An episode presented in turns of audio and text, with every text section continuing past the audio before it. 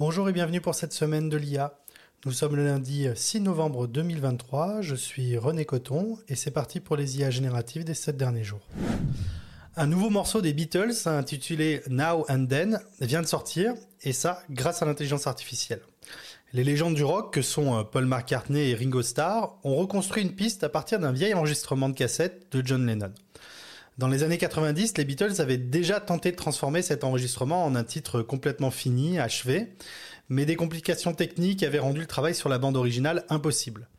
McCartney lui-même expliquait que le piano, peu audible dans la démo, brouillait l'écoute à chaque fois qu'ils essayaient d'isoler la voix de Lennon. Et c'est là que l'IA est entrée en scène. Elle a été capable de séparer les différents composants de l'enregistrement en des pistes distinctes, et ce, peu importe la vétusté ou la qualité initiale du son. Et cette avancée n'est pas seulement un hommage aux Beatles, mais également un témoignage de l'impact révolutionnaire que l'IA peut avoir sur l'art et la culture, débloquant des potentialités auparavant inconcevables. Le premier sommet mondial sur les risques de l'IA vient de se terminer au Royaume-Uni. Et au cœur des discussions, il y avait l'impératif d'une action concertée pour éviter les dérapages potentiels de l'IA. Et une avancée a été réalisée dès l'ouverture du sommet avec la signature d'un engagement entre les puissances mondiales pour partager la responsabilité face aux défis posés par l'IA. Le Premier ministre britannique a souligné que cet accord historique trouvé entre gouvernements et grandes entreprises vise à collaborer étroitement sur la sécurité des intelligences artificielles avant leur mise en circulation. En parallèle, une initiative intellectuelle a été lancée, confiant au chercheur Yoshua Bengio la rédaction d'un rapport exhaustif sur l'état actuel de l'IA. Ce document aura la lourde tâche de cartographier l'univers des recherches en IA, en cernant à la fois les dangers et les opportunités pour baliser le chemin vers une utilisation sûre et éthique de l'IA. Et en parallèle de ce sommet, nous apprenons que cinq mastodontes de la technologie, Amazon, Facebook, Google, IBM et Microsoft ont décidé d'unir leurs forces.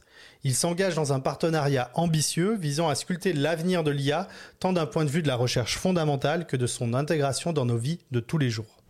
LinkedIn franchit une étape avec un milliard de membres au compteur. Et pour marquer cet événement, la plateforme lance un outil d'intelligence artificielle, un chatbot conçu comme un coach pour la recherche d'emploi. Cette innovation, destinée uniquement aux membres premium, s'appuie sur la technologie GPT-4 d'OpenAI. Le chatbot est programmé pour aider à évaluer l'adéquation entre le profil d'un candidat et l'offre d'emploi, optimisant ainsi le temps consacré aux candidatures. Un assistant virtuel qui, en quelques clics, peut analyser votre parcours sur LinkedIn et vous dire si une offre d'emploi vous correspond ou non.